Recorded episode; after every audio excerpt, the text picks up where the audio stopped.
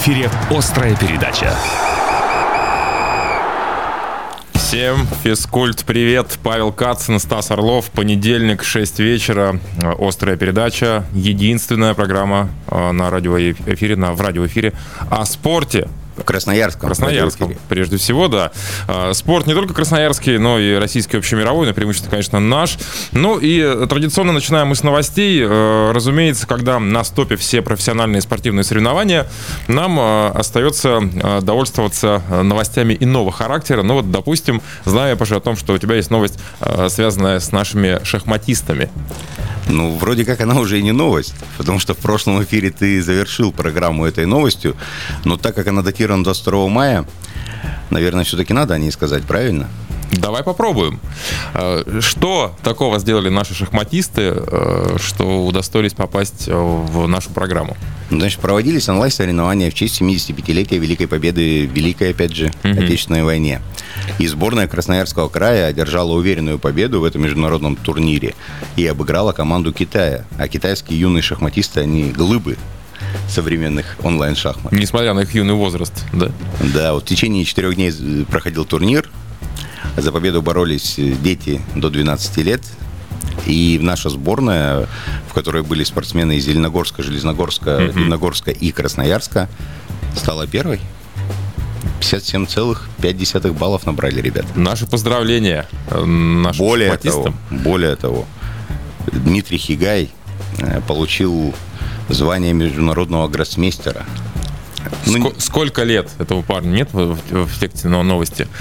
Хотя я сейчас, наверное, ввел всех в заблуждение. Дмитрий Хигай он давно получил, а на канале вот этого Дмитрия Хигая А-а. можно будет посмотреть э, перипетии этих сражений. Уверен, увлекательное зрелище. Ну, в принципе, какая-то новость. Но теперь несколько э, слов о волейболистках. Дело в том, что Яна Даци переходит из Енисея-2 в Енисей-1. Помнишь, мы обсуждали на прошлой неделе новость, э, связанную с вторым диагональным, да, с приходом э, молодого парня, который к Красноярску никакого отношения не имел. Но ты еще посоветовал, дескать, было бы неплохо на роль второго диагонального взять кого-нибудь из молодежки Красноярского Енисея. Так вот, женский клуб пошел пошел по такому пути. А, правда, речь о другой позиции. Либера Яна Даци переходит из молодежного Енисея-2 в основную женскую команду, а, где будет, собственно, выступать в предстоящем сезоне. Тут а, беда другая. У нас и первый либера не особо опытные, понимаешь? Там а, ну да, Пестова. да, у нас э, такая серьезная перестройка грядет в женской команде. Она, ну, собственно, уже практически э, прошла. Но вот ушли основные игроки, да, и вот сейчас в том числе комплектуемся с помощью нашей э, молодежки. Ну, несколько сезонов, точнее, два последних э, Яна выступала как раз-таки за команду Енисей-2, ну и теперь переходит во взрослый Енисей. Э, очень хочется ей пожелать всяческих успехов там. Ну и э, еще одна новость, связанная с волейболистками. Красноярская команда Елена Воронина покидает нашу команду. Центральная блокирующая уходит из Енисея. Значит, куда уходит, непонятно. Но надеемся, что... Видимо, примерно туда же, откуда она, собственно, и пришла. Потому что я такой волейболистский... Импульс, город Волгодонск? Ну, или в какую-то другую там такого же же уровня. Потому что я даже не помню такой Я тоже, Паш, я тоже. Несмотря на то, что э, очень много матчей смотрел сейчас нашей команды, вот э, Елена Воронина как-то мимо меня прошла. Самое печальное, может быть, она и играла, но я ее реально не запомнил. То есть, видимо, совсем средний игрок, не в обиду, опять же, ей. Угу будет сказано. Зато «Сокол» вернулся Андрей Литвинов. Помнишь такого? Да, это вратарь, очень неплохой, любимец публики. Да, главный творец той сенсационной победы над Ладой гостевой во время универсиады. Помнишь, да. серия была в Тольятти? Да, да. Э, и Лада была абсолютным фаворитом, но Литвинов сыграл там как бог. Угу. Вытащил все, что можно и нельзя, и принес и привез Соколу победу. Четвертьфинал в Красноярск, да. да. Поэтому я думаю, это супер трансфер, особенно на фоне того, что происходит с финансированием Сокола, что зарплату урезают. Ну, не и... только Сокола, и всего спорта Красноярска. Ну да, да, но у Сокола просто по нему это наиболее сильно ударило, и, скорее всего, в следующем году выход в плей-офф это будет супер сенсацией. Это будет большим достижением, да, и, к сожалению, приходится об этом говорить. Э, очень хорошее первое звено было у нас, да не только первое, да, и вот мы вынуждены были расстаться с рядом хоккеистов, но будем надеяться, что все будет э, не так плохо, как мы э, уже сейчас считаем. Ну и давай закончим хорошей новостью. Антон Такушов это призер онлайн чемпионата России по ушу. Вот э, когда бы мы об Антоне говорили, да, если бы не э, пандемия. С 15 по 20 мая Федерация УШУ России впервые провела чемпионат и первенство страны в режиме онлайн. 542 спортсмена участвовали в этих соревнованиях, 37 регионов они представляли. Участники снимали на видео свои выступления и отправляли судьям, которые выставляли оценки с помощью интерактивной электронной системы. Итоговую оценку, которая и определила результат, выставлял старший судья. Так вот, представители сборной края завоевали на онлайн-соревнованиях сразу 6 медалей. Бронзовым призером значит, стал Антон Токушов, выступление которого оценили в 9,33 балла. Вот наше поздравление Антону, который стал э, бронзовым призером этого невероятно зрелищного соревнования под названием онлайн-чемпионат России по УШУ. Слушай, ну УШУ же это единоборство там или как? Это бесконтактное единоборство? Как может быть онлайн соревнование? Ну вот, пожалуйста, вот, вот оказывается может быть, Паш. А онлайн соревнование по ММА может быть? Я думаю, это не за горами. Я думаю, Конор Макгрегор стал бы абсолютным чемпионом в таком онлайн-соревновании. В общем, по новостям спорта все. Впереди у нас главная тема острой передачи. Что это будет и кто к нам пойдет в гости, мы расскажем вам чуточку позже. Главная тема. Ну и возвращаемся мы в эфир. Острая передача продолжается. В то время, когда весь профессиональный спорт замер э, в ожидании, ну, сами знаете чего. Э, разумеется, спорт любительский, физкультура, э, ну, скажем так, начала массово развиваться. И сегодня мы пригласили в гости, пожалуй, самого яркого представителя спорта, который доступен всем. Это многократного, одиннадцатикратного, точнее, айронмена, чемпиона по, по всему, неутомимого Владимира э, Ивановича Мусиенко. Владимир Иванович, добрый вечер вам. Спасибо, что пришли. Добрый вечер. Здравствуйте. Ну, э, вот понятно, что сейчас многие люди, да, э, те, которые особенно никогда не занимались спортом, э, ну, скажем так, жизнь заставила их э, прибегнуть к чему бы то ни было. Кто-то начал бегать активно, да, кто-то купил велосипед, как мы с Пашей э, месяц тому назад, э, кто-то чем-то еще э, занялся.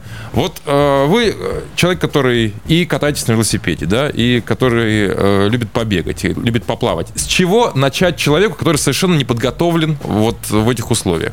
Вот что вы посоветуете? Ну, во-первых, раньше все касалось, э, упиралось в тренера, да. Сейчас масса подсказок. Можно зайти в YouTube и буквально освоить технику любого спортивного движения, вплоть там до тройного сальта.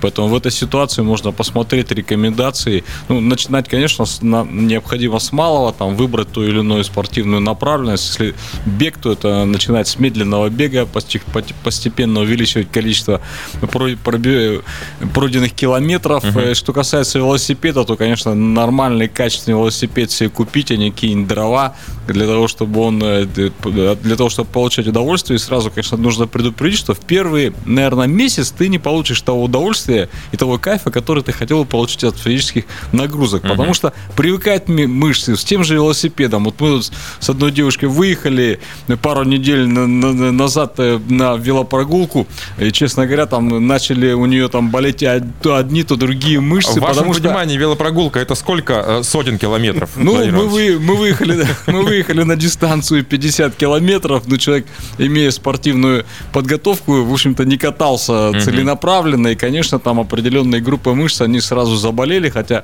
девушка мужественно преодолела эти 50 километров в том сидящем режиме, который, в общем-то, я выбирал. Поэтому, конечно, сначала нужно адаптироваться к нагрузкам, привыкнуть, а потом ты начинаешь получать удовольствие. Поэтому в этой ситуации, конечно, Э, у людей образовалось определенное количество времени, которое нужно чему-то посвятить, и очень правильное направление, что у нас сейчас добавилось количество физкультурников, э, а в дальнейшем и спортсменов. Я думаю, что первые соревнования сейчас просто спортсмены ждут первых соревнований, когда наконец шлагбаум откроется. Я думаю, что рекордное количество участников будет зафиксировано на всех массовых мероприятиях. По поводу, кстати, вот массовых мероприятий, э, вы являетесь организатором э, одного из самых успешных, пожалуй, э, веломарафонов за Уралом, уж точно. Что в этом году? Есть ли понимание, когда это случится? Или, может быть, есть понимание, что этого не случится совершенно точно? Нет, мы хотим провести веломарафон, тем более у нас была масса предложений еще в предыдущие годы проводить два веломарафона, потому что мы проводили его в начале сезона, еще не, успел, не все успе, успели вкатиться, угу. получить необходимую тренировочную нагрузку, нагрузку и э, предлагали проводить два веломарафона. Но нашего ресурса организационного, что веломарафон требует той массу просто согласований, там, э, организации призового фонда, каких-то э, схем там и так далее, масса-масса проработок. Вот я реально там э, предшествующий веломарафону пару месяцев, э, в общем-то, занимаюсь им практически каждый день и трачу массу времени, поэтому у нас не было сил на два веломарафона. Но, тем не менее, сейчас как раз вот их продолжение проходит. Весной мы не провели, мы проведем его осенью. Пока рабочая дата 5 сентября. Мы наметили, посмотрели, чтобы разойтись с другими мероприятиями, потому что там, чтобы не было наслоения, ну, сейчас масса беговых мероприятий, есть масса универсальных спортсменов, физкультурников, которые участвуют во всем. Тем более веломарафон – это такое культовое мероприятие, на которое все собираются, и было уже масса звонков. Я надеюсь, что вся 5 сентября мы проведем, просто когда откроют шлагбаум. Ну, сейчас есть определенные ожидания, потому что на 2 августа намечен всероссийский полумарафон забег, за которым стоят очень серьезные силы, в том числе из правительства Российской Федерации. Мы надеемся, что, наверное, все-таки с августа месяца будет разрешение, и мы успеем подготовиться и провести, и собрать призовой фонд. И я думаю, что рекордное количество участников также будет гарантировано. Ну и, скорее всего, на этом веломарафоне будет рекордное количество сенсаций, правильно же? Ведь неизвестно, в каком состоянии будут фавориты. И, и появятся наверняка темные лошадки, которые никогда в жизни не катались на велосипеде да, и, и освоили его наконец. И масса участников наберут очень хороший объем, потому что было много жалоб. Люди э, в том плане, что не успевают подготовиться. У нас угу. были холодные весны, когда просто-напросто сложно было собрать велокилометры. Сейчас прекрасная возможность подготовиться, тем более в Красноярском крае разрешено тренироваться ограниченным составом, поэтому здесь я думаю, что нас ждет успех. Если взять э, Красноярск, как Стас сказал, мы купили велосипеды, где нам, любителям в этом деле, где нам на них лучше кататься? На Татышеве, на острове отдыха, может где-то еще есть места? Ну, в этой ситуации, э, если э, ну, говорить о веломарафоне, то, конечно, здесь нужна пересеченная местность, рельеф. Можно кататься на Таташево. На Таташево по окантовке острова есть прекрасные тропинки, на которых э, ты получаешь настоящий драйв. Там есть овраги, в которые ты влетаешь, и тебя просто выносит, и ты реально получаешь... Но мы еще не такие профессионалы, определенное... чтобы во враги влетать. Да, ну, начинать... Хотя начинать... я тут влетел во враг, правда, против своей воли, вот, но все обошлось, слава богу. Да, с ну, чего начинать? Ну, здесь, э, во-первых, нужно, конечно, иметь защитную экипировку. Вот даже если придя на Таташев, вы посмотрите, в касках катаются как раз подготовленные велосипедисты uh-huh. и те, кто занимается в секциях. Без касок катаются все остальные. Конечно, ну, нужно начинать с велодорожек.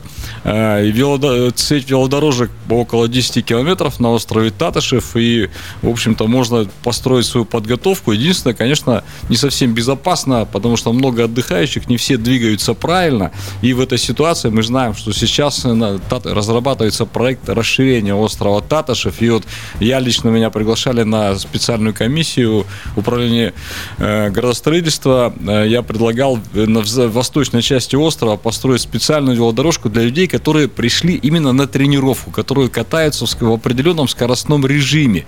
Мне сказали, а как ты остальных, остальных участников отсеешь? Я говорю, вы построите велодорожку, мы все организуем, все там будет, потому что сегодня на Таташево небезопасно кататься. Я, например, предпочитаю тренироваться даже на шоссе, потому что на шоссе мне все понятно. Да, там э, большие скорости, да, да, можно попасть в определенную аварию, и наши ребята тоже бывают участниками этих аварий, но, по крайней мере, автолюбители, они двигаются по определенным правилам. На Татышев перед тобой может какая-нибудь мамочка, едущая на роликах с коляской, неожиданно развернуться на 180 градусов, как говорится, не посмотрев в зеркало. Угу. Значит, и меня самого тоже пару раз сбивали на острове Татышев, такие не, непредсказуемые э, повороты. И вообще, если говорить об острове Татышев, я считаю, что в Красноярске немножко стратегически неправильно он развивается. Ну, с одной стороны, я горжусь тем, что я был одним из немногих, когда мы в 2009 году закрыли шлагбаумами это остров, и как раз с того момента, с того момента нашлось, началось настоящее развитие острова. Но сейчас вот немножко, я считаю, стратегически он развивается не в том направлении. Приведу пример. В стране много э, культурных парков. Uh-huh. Тут тоже та же Москва, там есть там Измайлово, там Центральный парк и так далее. Спортивных парков. Мы общаемся с ребятами со всей страны. К нам на соревнования, на тот же веломарафон от Уральских гор до Дальнего Востока приезжает. Э, э, я возглавляю Федерацию триатлона. К нам на чемпионат России, который мы, например, проводили в сентябре по дуатлону, тоже приехала вся страна. Таких спортивных парков у людей из Питера, из Москвы просто глаза от восторга э, сложно передать то, что они видят на этом острове. Но сейчас немножко, значит, парк развивается не в совсем спортивном. И как раз это была бы фишка города, изюминка города, когда парк развивается, когда основной стержень это спортивный. Да, нужны и культурные мероприятия, нужен и оркестр на траве, нужны какие-то сценические площадки, что-то другое. Но спорт должен быть центральный. А у нас иногда очень сложно согласовать проведение мероприятий на острове Татышев. Бегаем, мигаем мы за директором острова, там не получаем согласования. Или, например, ребята приезжают утром на велотренировку, а за полчаса до велотренировки, зная, что, причем э, Специально велосипедисты приезжают пораньше утром для того, чтобы меньше было отдыхающих, для того, чтобы беспрепятственно покататься по велодорожкам. Тут же за 15 минут проходит машина, которая поливает, ребята все в грязи, угу. вся велоформа. Ну и часто мы встречаемся с подобным отношением. И, честно говоря, вот мне кажется, тут главе города Сергею Васильевичу нужно немножко изменить вектор направления Ему развития нужно этого велосипед острова. купить, мне кажется. И когда да, он купит да. велосипед, он я, поймет, кстати, каково это. Как, кстати, вот в первые годы я могу вам рассказать один забавный случай, да, когда Петр Иванович Пивашков был главой города, я приехал на остров Татышев, в то время я работал в Краспорте заместителем руководителя, мой руководитель улетел в Москву, мне звонок из администрации, и э, из приемной Петра Ивановича говорят, сейчас Петр Иванович приедет на тренировку. Я говорю, понял. Он приезжает, обычно приезжал там с охранниками, ни охранников, никого. Uh-huh. Значит, он говорит, где мой велосипед? Его велосипед всегда стоял на готовке на острове Татышев. Сели мы вдвоем, я приехал с другом потренироваться на этом острове, друга я отправил, естественно, я же не брошу Петра Ивановича. Мы крутим педали с Петром Ивановичем, Петр Иванович говорит, а что здесь вот такая большая дорожка отсыпана, а асфальта нет? Я говорю, так, Петр Иванович, деньги кончились. Он говорит, давай-ка завтра ко мне с письмом. Угу. Ну, естественно, утром сам, сам мне, мне позвонили из его приема и сказали, где письмо на асфальтирование? Мы тут же принесли письмо, и новые пара километров появились на острый этаж. Вот так решались вопросы, когда непосредственно глава города катался на велосипеде.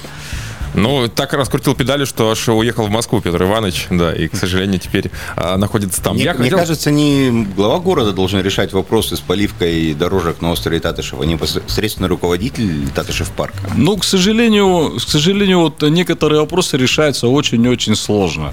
Они, вот меняется руководство острова Татышев, разные люди появляются в его руководстве, но вот этот стержень иногда вот э, мероприятие заслоняет. Э, я помню случай, когда одновременно одновременно там пришел автосалон и проводился известный полумарафон. И mm-hmm. звуковые колонки автосалона были в 4 раза громче, короче, они просто задавили mm-hmm. этот полумарафон. Это просто вот таких примеров я могу привести с десятка два. И не хотелось бы, чтобы эти случаи повторялись. Все-таки основной стержень и основное направление острова это спортивный остров. И это фишка, фишка города Красноярска, которую нужно поддерживать, которую нет в других городах. Вы пройдите по всей стране. Спортивных парков раз-два и обчелся. И первый раз я попал на подобное.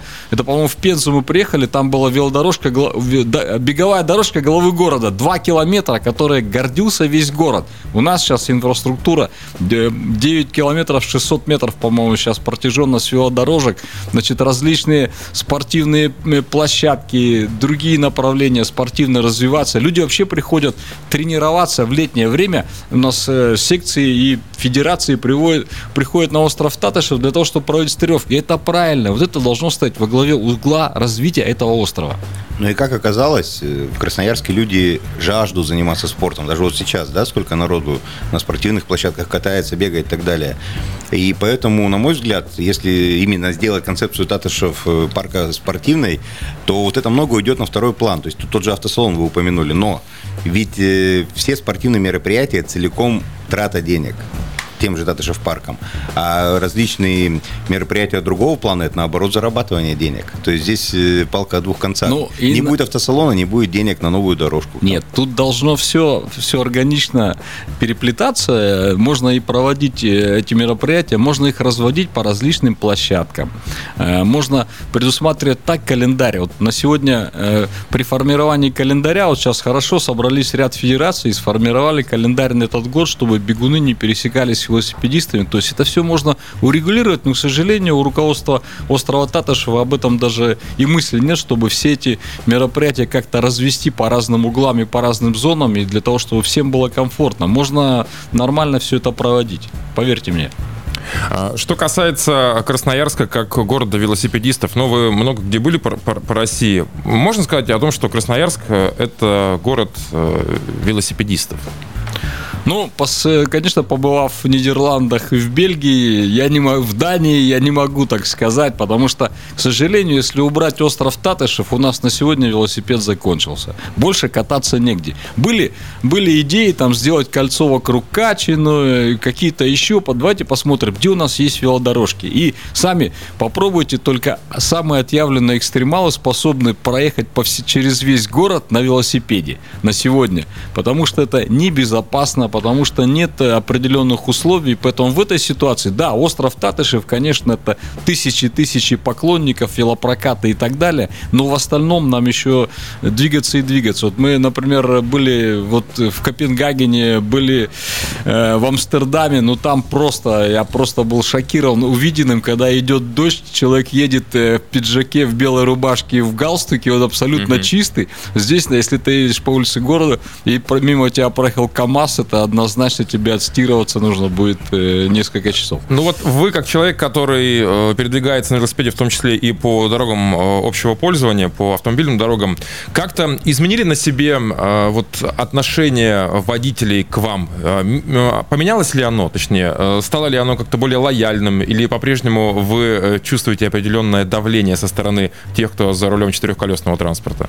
Ну, по-разному, по-разному. Конечно, с, с каждым годом отношение к поклонникам велосипеда, особенно когда поклонники велосипеда еще правильно себя ведут. Еще не все велосипедисты. Меня, например, бесит, когда велосипедист едет против шерсти, грубо говоря. Там э, практически по, по асфальту, считая, что так он движется безопасней навстречу потоку. Значит, часто велосипедисты не соблюдают светофоры. Значит, э, на, те, на том же светофоре велосипедист должен спешиться и пешком перейти по да. пешеходному переходу. Еще масса, масса, масса. Когда велосипедист автомобилисты себя правильно ведут, ну, конечно, э, автомобилисты тоже к этому правильно относятся, и в этой ситуации, конечно, ситуация меняется. Хотя, если сравнивать с заграницей, я помню, участвовал в одной из гонок в Италии, ехал посреди дороги, не, ну, не как-то утратил определенное внимание, шел дождь, и когда я оглянулся, за мной была целая колонна машин, и, и ни, не один, и ни да? один мне не посигналил. Была известная гонка на острове угу. Эльба, и там просто это в порядке вещей. У нас я тут думаю, меня бы скинули на обочину, скинули на обочину через несколько секунд. А, давайте сейчас вот, а, чтобы наша беседа имела более прикладной, скажем так, характер, поговорим о том, а, с чего, собственно, начать, как правильно выбрать, выбрать велосипед. Вы сказали о том, что, ну, чтобы купить не дрова, вот, чтобы купить не дрова, это сколько нужно выложить денег за более менский велосипед для начинающего? Ну, я думаю, тысяч двадцать. Лучше чуть больше вложить, потому что велосипед прослужит гораздо дольше. Есть определенная линейка велосипедов, которые, ну, просто очень быстро изнашиваются. Mm-hmm. Я не буду называть там э, спортивные, спортивные бренды, но в этой ситуации необходимо посмотреть. Потом еще есть такая рекомендация, когда вы выбираете, например, там, заходите на сайт магазина, посмотрите модели не этого 2000, например, 2020 mm-hmm. года, а 19-18. Абсолютно аналогичные модели, тем более в велосипеде виде, как говорится, колесо уже давным-давно изобрели, каких-то новшеств особых нет. Но, опять же, если вы берете аналогичный велосипед модели там э, двухлетней давности, цена падает практически на 50%. На Поэтому что обратить внимание? Прежде всего, вот вы, как человек, который выбирает себе велосипед, на что обращаете внимание? Ну, прочность, э, вес, например, э, есть двухподвесный велосипед, то есть когда амортизация, значит, сзади и впереди, угу. в этой ситуации это утяжеляет модель, поэтому Поэтому, ну, если вы берете горный велосипед, то, я думаю, в переднего амортизатора вполне, да? Да, вполне достаточно, вполне хватит. И потом можно потихонечку его совершенствовать. Если, например, на этом велосипеде не самые современные колеса, вот некоторые говорят, вот а, э, заниматься спортом довольно дорого. Но я даже по своей истории посмотрю, мы там сначала там у меня был бушный велосипед, который мне просто отдали. Это были откровенные дрова. Потом я к этому велосипеду купил более совершенные колеса. Потом поменял раму, и так каждый год ты там по 3 копейки вкладываешь, и в итоге ездишь на хорошем карбоновом байке. А вот э, как вы относитесь к фэтбайкам, тем самым велосипедам с толстыми колесами? Ну, интересная модель, особенно в зимних условиях. Э, я вот был на одних соревнованиях в этом году в Железногорске, когда uh-huh. байки просто летали по трассе, когда там был непроходимый снег. Это тоже, и, кстати, очень удобно при передвижении по городу, особенно зимой. А, а летом есть в них смысл в, в таких велосипедах? Вообще? Ну, я вспоминаю веломарафон 2019 года.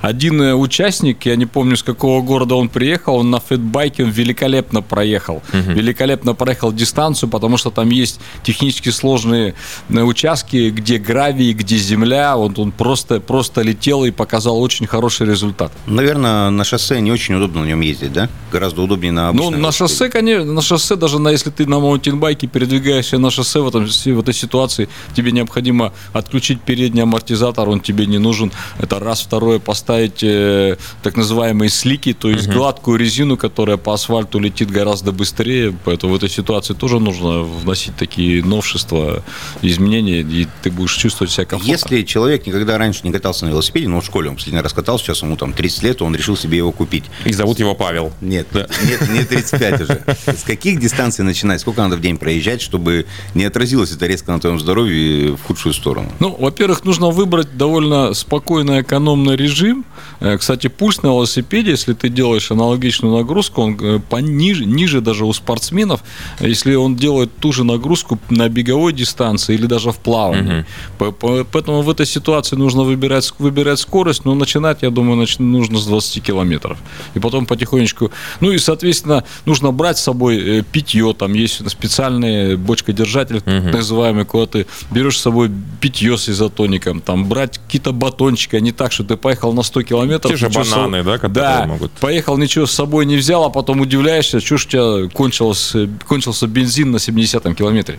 Э, вот вопрос, который больше меня интересует, естественно, как э, человека, скажем так, поджарова. Можно ли с помощью велосипеда набрать мышечную массу? Или это исключено? Нет, можно набрать мышечную массу. Если все время в гору ехать, я понимаю. Э, ну, действительно, тут делать, если делать серьезные нагрузки. Более того, у меня, вот, например, я тоже приведу свой пример. У меня была операция на колени. Угу. Я там на, на одной из гонок в Турции попал в завал, и у меня кусочек мениска откололся. Мне сделал великолепную операцию э, Сан Николаевич Белов, э, просто настоящий волшебник. И потом для того, чтобы закачать колено, я на велостанке делал специально специальную нагрузку. То есть я минуту крутил с э, высокой, с высокой нагрузкой, угу. затем минуту значит, крутил свободно и так чередовал. В итоге я закачал мы, мышечную, э, мышечные волокна, которые вокруг колена, Сколько и полностью восстановился. Ушло? ушло не так много времени, буквально, наверное, месяц под силы полтора я вошел в форму и сейчас э, не знаю, что это такое, как травма колена. Поэтому в этой ситуации ты находишься в хорошей спортивной форме, получаешь удовольствие, и велосипед это одна из таких э, э, спортивных дисциплин, которые очень быстро осваиваешь. Угу. Это даже не, не сноуборд и горные лыжи, хотя тоже там довольно быстро идет адаптация. Э, на велосипед ну, буквально сел и поехал. А может быть, вы используете какие-нибудь приложения, которые помогают отслеживать пройденную там, дистанцию, пульс? Вот что вы могли бы посоветовать тем, кто начинает удобно удобные какие-то приложения? Ну, часы, часы э, специальные с с GPS, угу. навигатором, которые, во-первых, э, следят за твоим пульсом, э, отслеживают дистанцию, потом тоже интересно все проанализировать, э, где, где как ты. Сейчас тоже есть специальные датчики мощности, можно использовать. Различные программы, та же Strava, там еще там угу. буквально для некоторых наших поклонников велосипеда, они просто приезжая домой, быстро все сбрасывают в компьютер, анализируют там на каком он месте, там в таком-то клубе значит, с такими-то соперниками соперниками, Поэтому в этой ситуации довольно интересно, и уже без часовка с GPS-навигатором, ну, просто неинтересно выезжать на тренировки. Владимир Иванович, помимо велосипеда, бега, плавания, триатлона, айронмена и прочего, я знаю, что вы еще и альпинист. Вы поднимались на две достаточно высоких вершин. Вот расскажите об этом этапе. Зачем вы этим занялись? Или реально хотели все в этой жизни попробовать? Ну, и, в принципе, интересно было попробовать действительно, как здоровье э, и организм чувствуют себя на высоте. И мне посчастливилось. Во-первых, мы вместе работали в спортклубе «Енисей» с, один, с одним из ведущих альпинистов нашего Красноярского края, не только с мастером спорта международного класса Николаем Захаровым. Мы большие друзья. И так сложилось, что в 92 году э, мы я участвовал в организации российско-немецкой экспедиции на восьмитысячник Тхаулагири. Я был менеджером этой экспедиции, там искал спонсоров, искал uh-huh. какие-то технические вопросы, нанимал там 80 портеров, которые тащили в гору. Ну и в этой ситуации, в общем-то, мы поднимались, мне удалось тогда подняться на высоту 5700, а все красноярцы и альпинисты тогда поднялись на восьмитысячник. Это был один из первых восьмитысячников, которые красноярцы покоряли. Ну и вот тоже вот мы с Николаем Захаровым идем в связке, он там постоянно оглядывается. Э, причем, э, между прочим, тут э, есть нужно определенные данные иметь организма. С одной стороны выносливость, с другой стороны ты должен переносить высоту. И у нас вот есть очень известный альпинист э, в городе Красноярске, даже мастер спорта международного класса Валера Болезин. Но у него организм работает до определенной высоты, несмотря на то, что достиг он просто космических высот на чемпионатах России, но он работает в классе невысотном. Поэтому в этой ситуации было интересно. И вот и когда мы шли в связке с Колей Захаровым, он так все оборачивал, а тебя не тошнит, а тебе не хочется там отдохнуть. Он мне все спрашивал, но в принципе удалось, хотя был определенный момент, когда мы с ним э, вдвоем поднимались на вершину Аконкагуа в Аргентине. Причем так получилось, что мы там попали в лагерь, базовый лагерь на, на эту вершину э, полуголодными. Просто мы жили у одного чилийца дома. Чилийц говорит, вот все, все, что в холодильнике, вы это все, значит, ваше. Мы смотрим, открываем, там красивые банки, нарисована красивая, красивая тушенка, там, мы сгребли все эти банки, а когда пришли в базовый лагерь, открыли, это оказалась томатная паста. И мы, в общем-то, так, такие полуголодные, то нас канадцы покормят, то мы там что-нибудь немцам продадим э, э, в этой ситуации. Но, тем не менее, мы поднялись на Конкага, и вот там, когда на подступах к вершине у меня произошла раскоординация. То есть я был... Это какая высота? Примерно? Ну, это, это высота примерно 6,5 тысяч метров. Вообще, Аконкагуа 6,960. Угу. И вот когда мы шли уже к самой вершине, значит, э, у меня голова была абсолютно трезвая, но меня просто, даже не, никогда к вершине, мы поднялись на вершину, начали спускаться, и меня начало вот просто колбасить. Я иду как пьяный, ну и стараюсь там сохранить равновесие для того, чтобы не упасть. А не обидно было, что 6,960, каких-то 40 метров до 7 Не, мы дошли, мы а. дошли, это все нормально там, это, в этом плане. Причем у альпинистов, конечно, нужно, ну, Аконкагуа, конечно, это простая гора, угу. а вот если говорить о Николае Захарове, там действительно он массу друзей похоронил, и вот у человека просто чутье на опасность. Он трижды ходил в экспедициях на Эверест и только с третьего раза поднялся. И были ситуации, когда он буквально за несколько десятков метров поворачивал обратно, чувствуя определенную опасность. Вот это чувство, конечно, должно тебя не покидать. Ну, а Конкагу, она очень покатая гора, там не было таких, там нужно просто было, чтобы организм выдержал, хотя в наших глазах умер американец, его как раз транспортировали, транспортировали с вершины, там здоровье у него не выдержало, но, в принципе, мне вот здоровья многоборца хватило для того, чтобы такую вершину покорить. Владимир Иванович, а есть еще что-то в мире спорта, экстремального спорта, чтобы вы хотели попробовать, но не попробовали? Да, масса, масса просто направлений, ну, нужно... Вот над чем сейчас размышляете? Потому что 11 айронменов уже, ну, мне кажется, уже наскучило или нет? Или, или хочется еще и еще? Нет, ну, во-первых, э, разные дистанции есть. Во-вторых, сейчас, э, честно говоря, немножко переживаю, у меня затянулась травма. Я последний раз, вообще мы выезжая на отдых, мы стараемся не просто съездить там и позагорать на пляже, там попивая пивко, а добавить какие-то спортивные соревнования. Последний раз мы были в Таиланде, и там угу. было два марафона. И мы пробежали полумарафон, и потом пробежали марафон. Причем я удачно там в призы забежал все, но у меня почему-то открылась травма на пятке. И я вот уже 6 месяцев не могу избавиться от легкой боли, которая я вот не бегаю уже 6 месяцев, только кручу велосипед, там занимаюсь на турнике, еще что-то. И вот хочу от этого избавиться, кажется, прежде всего. То есть это задача, задача номер один. Ну а потом есть различные 100-километровые переходы, есть масса трекинговых дистанций. То есть очень много-много всяких соревнований. И вообще в Красноярске в этом плане жить интересно. Я знаю нескольких друзей, которые переехали из других городов в Красноярск, поскольку у нас очень насыщенный спортивный календарь. Каждый выходной что-то есть. Ну, я надеюсь, это сейчас э, закончится карантин и опять все начнется интересно и заново. Слушайте, вам 61 сейчас? Ну да. А, сколько раз вы подтягиваетесь?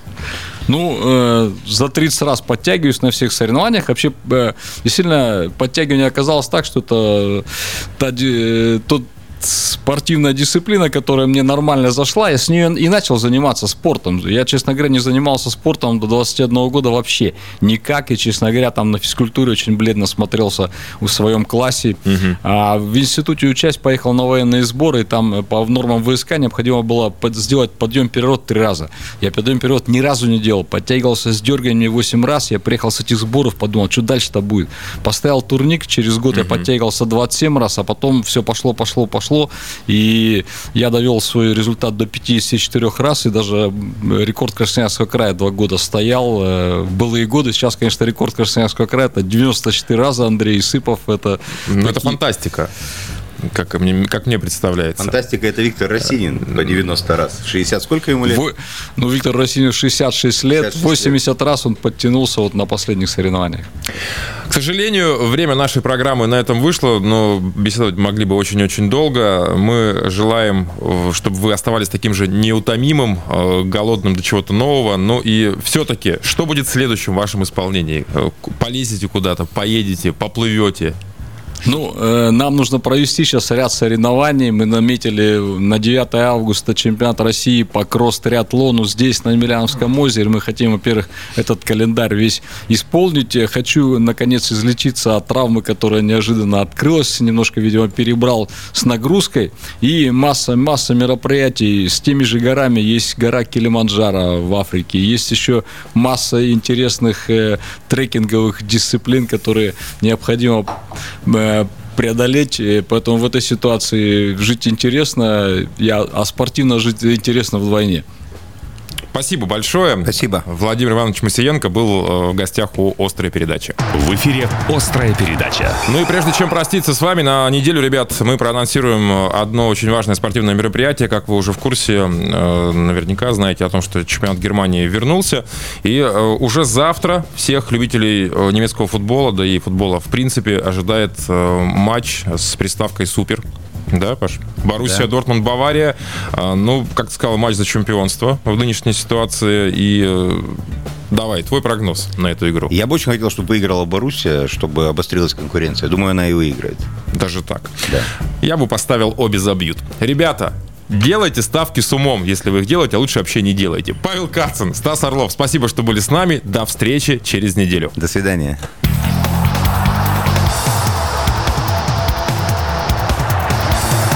Эфире была «Острая передача».